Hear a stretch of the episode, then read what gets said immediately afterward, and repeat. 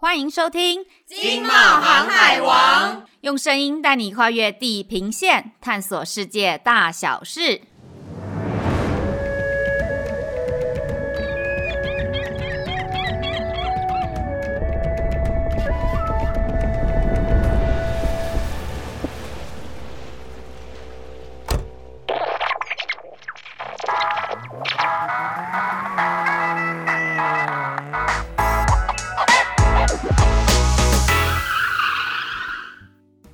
大家好，我是 Tim。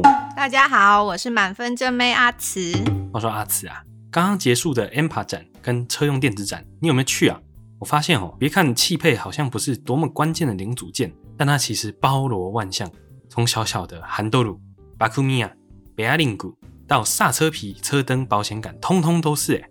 根据工研院的统计啊，一台汽车需要大约八千个到一万五千个零组件才能组成，而且其中在所谓的副厂件 （aftermarket），也就是简称为 AM 零件的汽车零件方面，几乎是完全由台商企业掌控全球市场的供需状况，堪称是台湾之光的产业啊。嗯，说真的，其实身为女生的我，对于车子是一无所知，毕竟我出去连车门都是人家在帮我开的。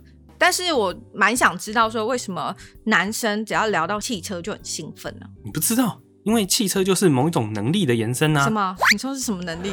行动力的延伸啊！那些想象啦。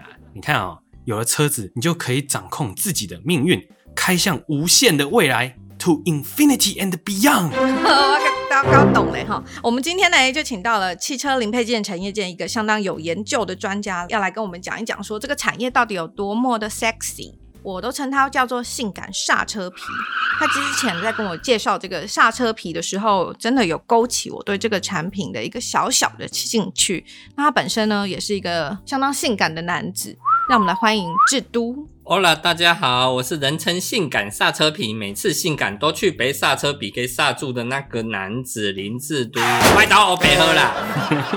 智都先生呢，他除了是汽配零件专家，也是中南美洲知识王。现在更跨足非洲市场，可说是新兴市场的明日之星哎！感谢 Tim 你的谬赞啊！啊，鄙人不才，曾经在汽车零件全球第一大厂担任业务将近十一年。那今天有很高兴有这个机会来跟大家分享一下汽车零件业界的一些小知识。好哦，啊，当谈到台湾的汽车零件产业时，我们常常会听到正厂件 OE 跟副厂件 AN 这两种分类法。那请问一下志路兄啊，到底正厂件跟副厂件是什么意思啊？哎，要讲到正厂件跟副厂件呢，就得从姆嘎西姆嘎西当年汽车的开始大量生产，也就是量产化的时候说起。你是说像二十世纪初福特开始在工厂里面导入生产线制度的那个时代吗？哦，那已经是一百多年前的事情呢。是的，其实，在福特之前呢，汽车就已经开始量产了。但是当时呢，每一个汽车厂都会自己生产整台汽车的大部分零件，然后再自己组装起来。那最恶名昭彰呢，就是福特先生，他甚至为了生产品质够好的零件呢，还有自己的炼钢厂。哇塞，所以是一个要喝牛奶就要自己养一群牛的概念，是不是？是的，没有错。那所以呢，很快这些车厂就发现这样的做法呢，很没有效率，还要养一堆的员工，所以他们灵机一动，诶，既然这是一个讲求分工专业化的工业时代，那为什么不把生产这些产品的事情呢，外包出去给别的厂商做呢？那我车厂这边呢，只要确保这些产品品质能够通过我的标准，然后负责把这些零件组装成一台车就好啦。而且有经过车厂认证的零件呢，就叫做 Original Equipment。简称 OE 零件，中文叫做正厂零件。而也就是因为现今呢，车厂呢已经不负责生产零件，只负责用这些零件呢来组装车辆，所以在业界呢，我们也会称这些汽车品牌厂呢为主车厂。哦，那这样听起来很像是红海在帮苹果组装手机的这种生产模式。可是每个人都有手机，可是路上的汽车没有那么多。那这些厂商只交零件给这些车辆的组装车厂，是不是生意会有点少啊？你答对了。那其实现在的产业代工生产模式呢，都是由整个汽车产业所衍生而来的。那事实上，这些正厂汽车零件的厂商呢，也就是一般我们所谓的 OEM（Original Equipment Manufacturers），他们不只替车厂生产线上面在组装用的这些生产零件。也替车厂呢生产维修替换要用的这个零件，也就是业界所谓的 replacement parts。哦吼，所以我们车子有问题啊，到修车厂去的时候，修车厂才会问我们要不要换正厂件。哦，原来如此啊！但是修车厂老老板啊，他们通常还会问我们，如果嫌正厂件贵的话，还有副厂件可以选。那这个副厂件又是什么呢？所谓的副厂件呢，就是台湾大部分的汽车零件厂所生产的产品，也就是英文所谓的 aftermarket，又称 AM 件。通常正常汽车替换零件售价都蛮贵的，所以呢，这些外观跟功能相似的副厂件就得以有很大的生存空间。而台湾呢，就是全球汽车副厂件的大本营。是的，听说台湾汽车 AM 零配件厂商，包括车灯、保险杆、钣金件等等，全球市占率高达八成到九成，真的可以算是台湾之光啊！嗯，而且台湾汽车零配件直接外销的比例有到七十七点五哦，而且主要都是卖到呃北美啦、欧盟、中国大陆还有日本这些地方。其实蛮难想象，就是台湾的车辆跟国外比起来，并没有算是很多，可是全世界都跟我们买汽车零配件哦。对啊，其实大部分台湾生产的汽车零件啊，都是供应呃外国市场，而不是针对台湾本土的市场的哦。嗯。从这里也可以看得出来，台湾的制造业者呢，其实从很久很久以前就已经有全球市场的视野跟考量了。嗯，所以汽车零件霸霸冠。它到底都有哪些类型的产品呢？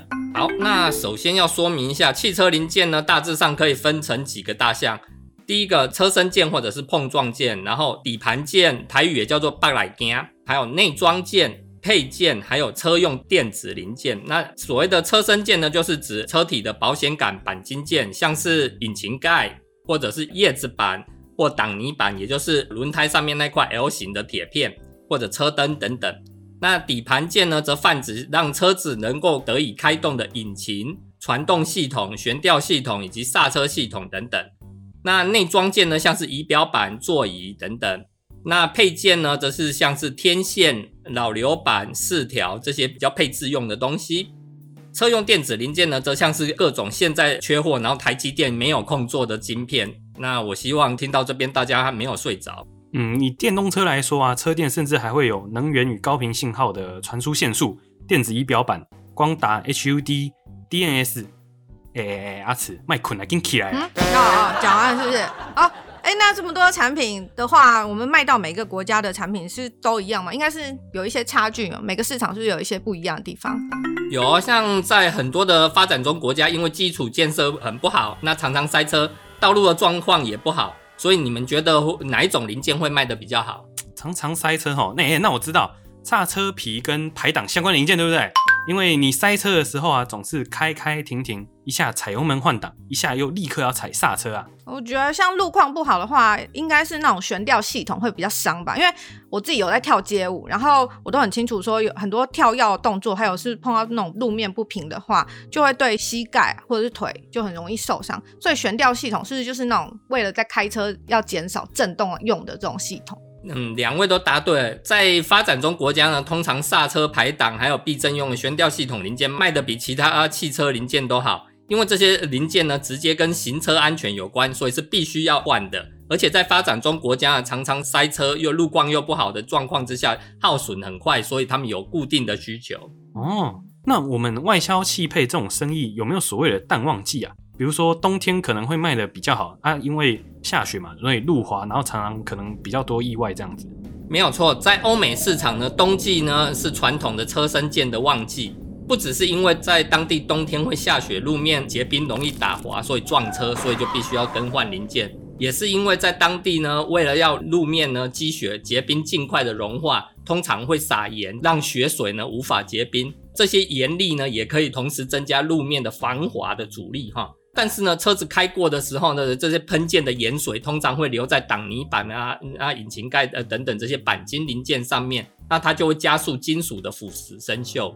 嗯，但是其实现在最近市场上都在主打那个电动车，像我刚刚这才看了 E-Mobility 的这个记者会，感觉很炫很厉害。我看很多男生他的梦想都已经从玛莎拉蒂现在就改成要开特斯拉，是不是说电动车的这些零配件跟我们传统的零配件有一些差异？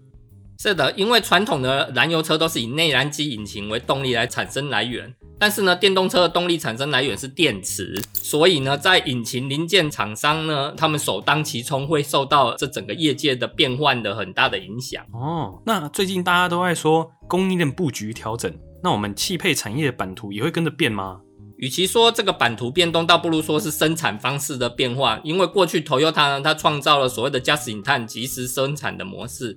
那简单来说，就是说在主车厂这边呢，它保持最低限度的库存零件，以减少库存的成本，甚至于增做一些大型的零件，像是保险杆、引擎盖啊等等这些呢，主车厂还会要求外包厂商必须要在某一天的几点几分送达，然后确保他收到零件之后呢，不必再放入仓库，就可以直接组装到生产线上面，再在装配的车子上面。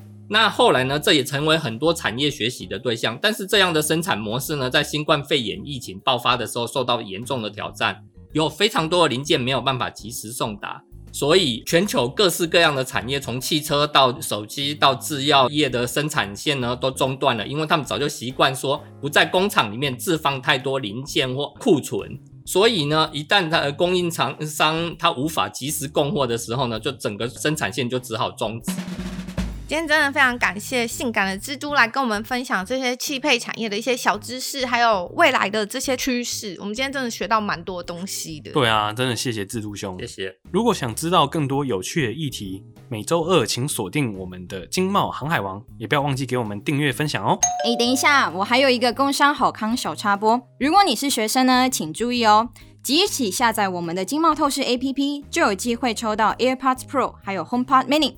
活动只到五月十二日，五月十二日，五月十二日很重要，所以要说三次。详情请看我们的资讯栏，或是搜寻“经贸透视学生专案”。今天的节目就到这里喽。我是 Tim，我是满分正妹阿慈，大家下周见喽，拜拜，拜拜。